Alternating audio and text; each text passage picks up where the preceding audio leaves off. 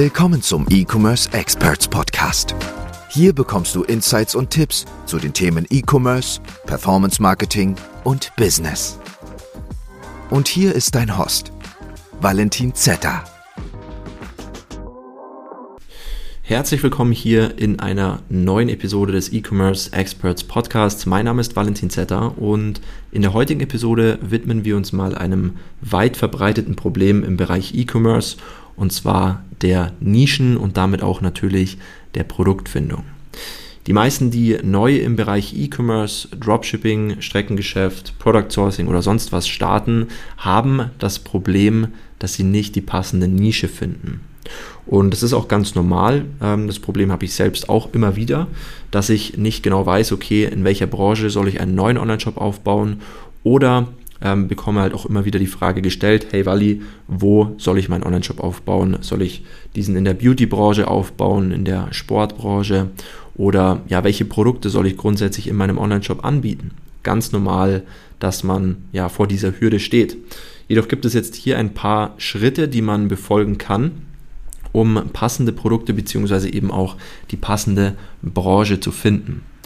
Ich bin grundsätzlich ein großer Fan davon, wenn man Produkte aus dem eigenen Hobby oder eben auch aus der eigenen Leidenschaft heraus verkauft. Heißt, wenn du zum Beispiel ein Hobby hast oder eine Leidenschaft, der du dich täglich widmest, sagen wir, du spielst leidenschaftlich gerne Gitarre du ähm, bist Boxer, du spielst jeden Tag Fußball oder Basketball oder sowas, dann sind das alles Hobbys und damit auch Interessen und Leidenschaften. Ja, das wäre mal so die erste Möglichkeit, wie man sich der passenden Nische, den passenden Produkten nach orientieren kann, um hier einfach sich ähm, ja, auf einen Online-Shop, auf, eine, auf ein Online-Shop-Thema ähm, festlegen zu können. Ja, also schau einfach, was sind deine Hobbys, was sind deine Interessen im täglichen Alltag, im täglichen Leben und ähm, wo hast du die größte Leidenschaft und wo würdest du dann auch hier gerne Produkte verkaufen. Warum ähm, mache ich das gerne in Bezug auf die Leidenschaft? Ganz einfach deswegen, weil man natürlich dann auch hier viel mehr, sage ich mal, Herzblut reinfließen lassen kann. Man kann sich viel besser mit den Produktbeschreibungen auseinandersetzen. Man weiß so ungefähr, wie man einen Online-Shop aufbauen kann, vom Design her, vom CI her, dass es auch die passende Zielgruppe gut findet. Ja, wenn du zum Beispiel dich stark mit dem Thema Basketball auseinandersetzt, dann weißt du, okay, ähm, worauf springt die Zielgruppe im Bereich Basketball eben gut an, weil du dich einfach selbst schon jahrelang mit diesem Thema auseinandersetzt. Und genau das Gleiche gilt natürlich auch zum Beispiel für die Sportart Fußball, Eishockey oder eben für andere Hobbys wie von mir aus Gitarre spielen oder ja, Golf spielen oder sonst was.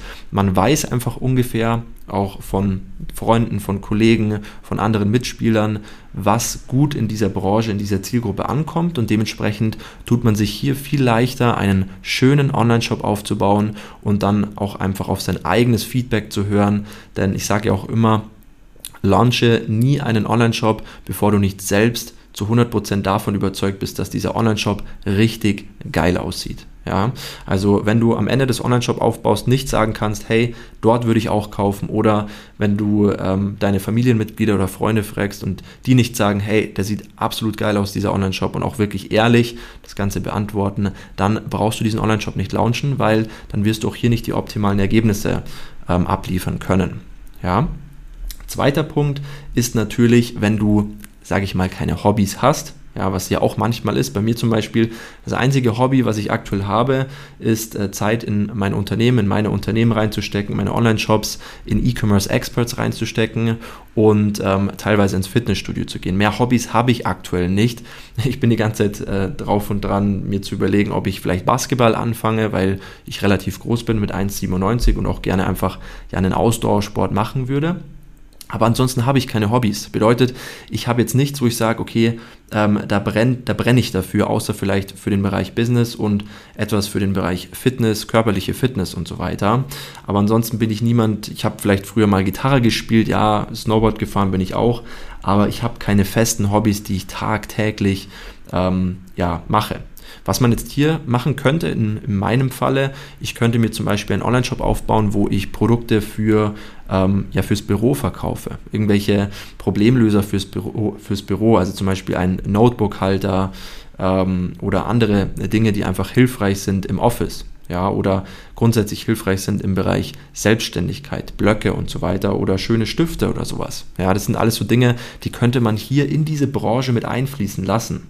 Aber wenn du überhaupt gar keine Ahnung hast, was du verkaufen sollst, aufgrund von fehlender Hobbys, äh, von fehlenden Leidenschaften, was natürlich auch irgendwie schade ist, ähm, dann kannst du dich natürlich hier einfach auch nach Produkten umsehen, die aktuell profitabel verkauft werden über diverse Recherchemethoden wie zum Beispiel Helium 10 bei Amazon, Droppyspy, AdSpy, TikTok-Trends oder eben YouTube-Videos ähm, mit Trendsprodukten. Ja, und da kommen wir auch zum zweiten Punkt, Trendprodukte, also Produkte, die einfach aktuell gut verkauft werden. Die müssen nicht mal profitabel verkauft werden, aber einfach trendig sein, also die gerade einen richtigen Hype miterleben. Und natürlich auch Produkte, die aktuell oft gesucht werden, zum Beispiel anhand von Google Research ähm, kann man da nachschauen, was gerade oft geschaut wird, äh, gesucht wird an Keywords über die Google-Suchmaschine. Schritt 2 sind ein paar Fragen, die du dir selbst stellen solltest. Zum Beispiel Produkte, nach denen du selbst oft suchst. Also wenn du mal in deinen Google-Verlauf reingehst, kannst du einfach mal schauen, okay, nach was suche ich selbst oft, welche Produkte schaue ich mir oft an, ähm, wo, wonach schaue ich selbst gerade einfach oft. Vielleicht hast du ja gerade irgendein Produkt, von mir aus jetzt die PlayStation 5 oder irgendein Apple-Produkt, wo du selbst einfach oft danach suchst und wo du wirklich stark am Überlegen bist, dir das zu verkaufen, dann könnte man sich überlegen, ob ich nicht eventuell Produkte dafür verkaufe. Ja, zum Beispiel für die PlayStation 5, für diese Controller gibt es oftmals diese Folien, die man dann über den Controller ähm, oder auf den Controller kleben kann, dass es besser aussieht oder irgendeinen neuen Standfuß für die PlayStation 5, da habe ich auch gehört, der soll nicht so gut sein ähm, oder andere Dinge, die eben zu diesen Produkten passen, wie zum Beispiel schöne äh, Hüllen für das neue iPad oder für das neue MacBook Pro oder sowas. Ja, also Produkte, die einfach zu aktuellen Trends passen, zu aktuellen Produkten, die du event eventuell auch selbst einfach oft suchst. Die zweite Frage ähnlich, nach welchen Produkten suchen andere oft? Ja, habe ich ja vorher schon ge gesagt, da kann man dann auch bei Google einfach nachschauen, was sind einfach Keywords, die oft gesucht werden, was sind natürlich auch Amazon-Bestseller, die sich gerade sehr, sehr gut verkaufen. Ja. Mit welchen Produkten setzt du dich selbst auseinander? Zum Beispiel Alltagsprodukte, Problemlöser. Was nimmst du jeden Tag her? Trägst du jeden Tag zum Beispiel eine Armbanduhr? Trägst du irgendeinen Schmuck, den du jeden Tag am Handgelenk hast, den du einfach magst, wofür du, äh, den du dir leidenschaftlich gekauft hast? Ja, ähm, hast du jeden Tag irgendein Büroutensil, was du hernimmst, irgendwelche Stifte, irgendwelche Blöcke, irgendwelche anderen Problemlöser, die man vielleicht optimieren könnte. Ich habe ja auch schon mal über die Produktoptimierung gesprochen und das ist auch so ein Thema, was man damit einfließen lassen könnte. Und natürlich auch nochmal äh, zu Schritt 2 zurück.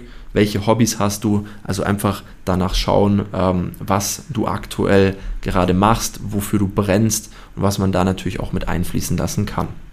Schritt 3 wäre dann natürlich die Produktanalyse oder Branchenanalyse, die sehr, sehr wichtig ist, wenn du sagst, okay, ich habe mich jetzt so ungefähr auf eine Branche, auf eine Nische festgelegt, sagen wir jetzt mal auf das Thema Basketball spielen, ich möchte hierfür irgendwelche ähm, Sneaker, ähm, Schnüre zum Beispiel verkaufen oder so, die cool ausschauen bei Basketballschuhen oder sowas ähm, oder andere Produkte in diesem Bereich oder halt aus einer anderen Nische, dann solltest du immer folgende Punkte beachten. Und zwar das erste Mal, wie hoch ist die Marge in dieser Branche?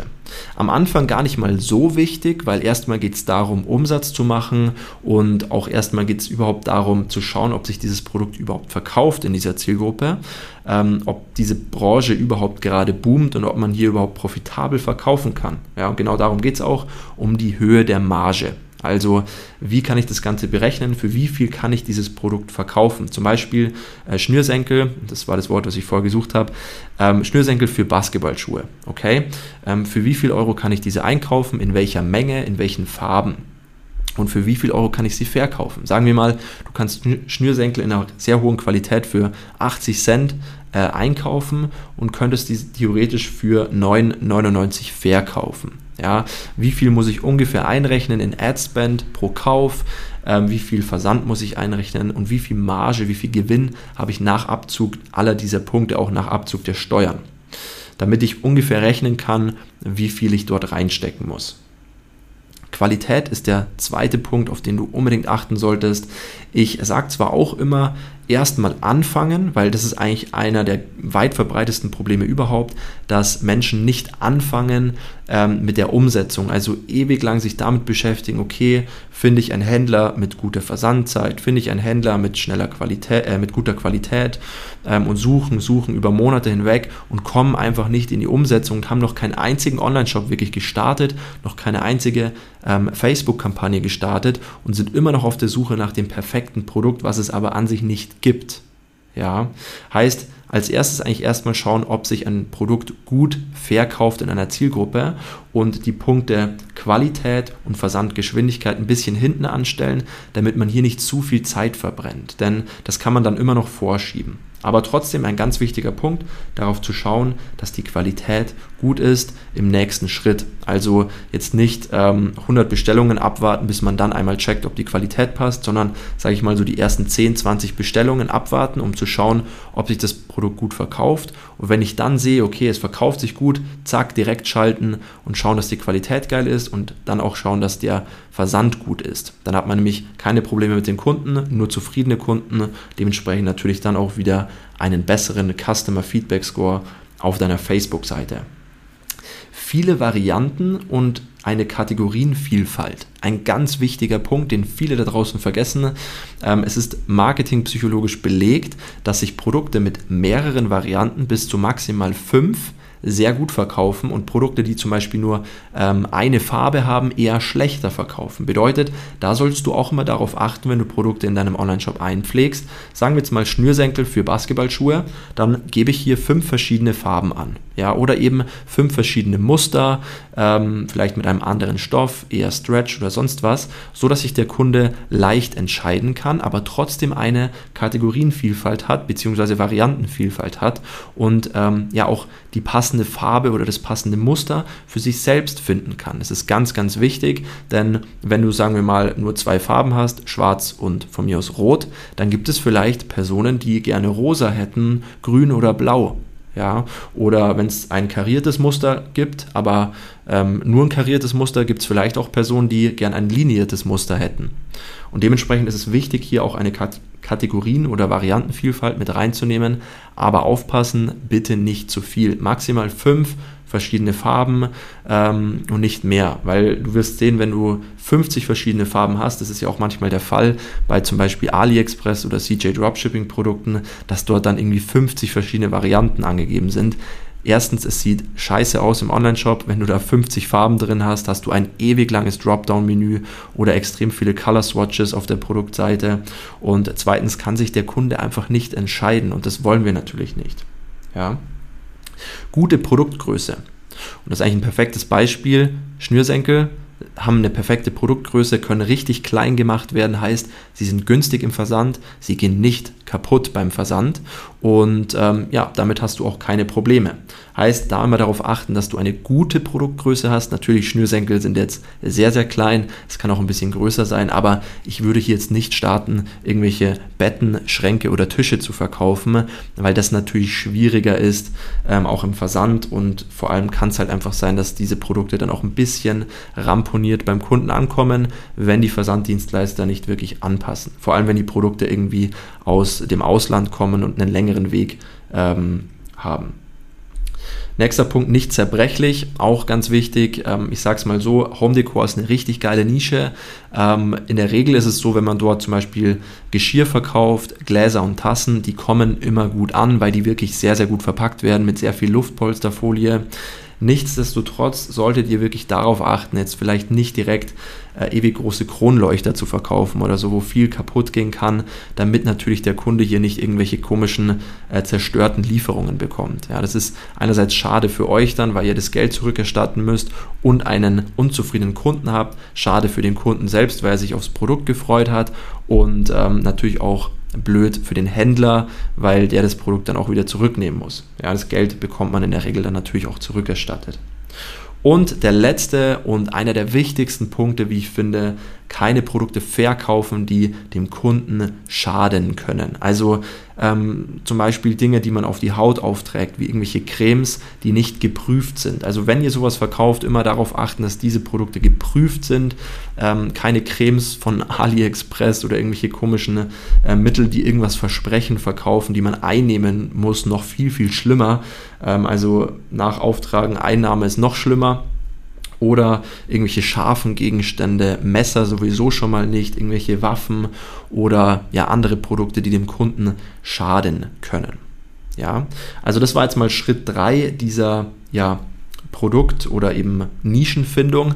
Achtet einfach mal auf diese drei Schritte und dann könnt ihr euch eigentlich sicher sein, dass ihr auch eine Nische findet, die gut funktioniert. Ansonsten auch ein wichtiger Hinweis, testen ist immer noch das A und O.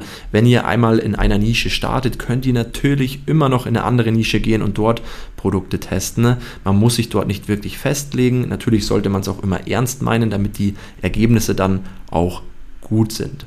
So, das soll es gewesen sein mit dieser Episode. Wenn du dir was eigenes im Bereich E-Commerce aufbauen möchtest, deinen eigenen Online-Shop oder auch grundsätzlich was eigenes starten möchtest im Online-Marketing-Bereich, dann schau gerne mal bei ecom-experts.de slash Startseite vorbei oder klick einfach auf den Link in der Podcast-Beschreibung und sichere dir dein kostenfreies Informationsgespräch. Wir hören uns in der nächsten Episode. Bis dann, euer Valentin Zetter.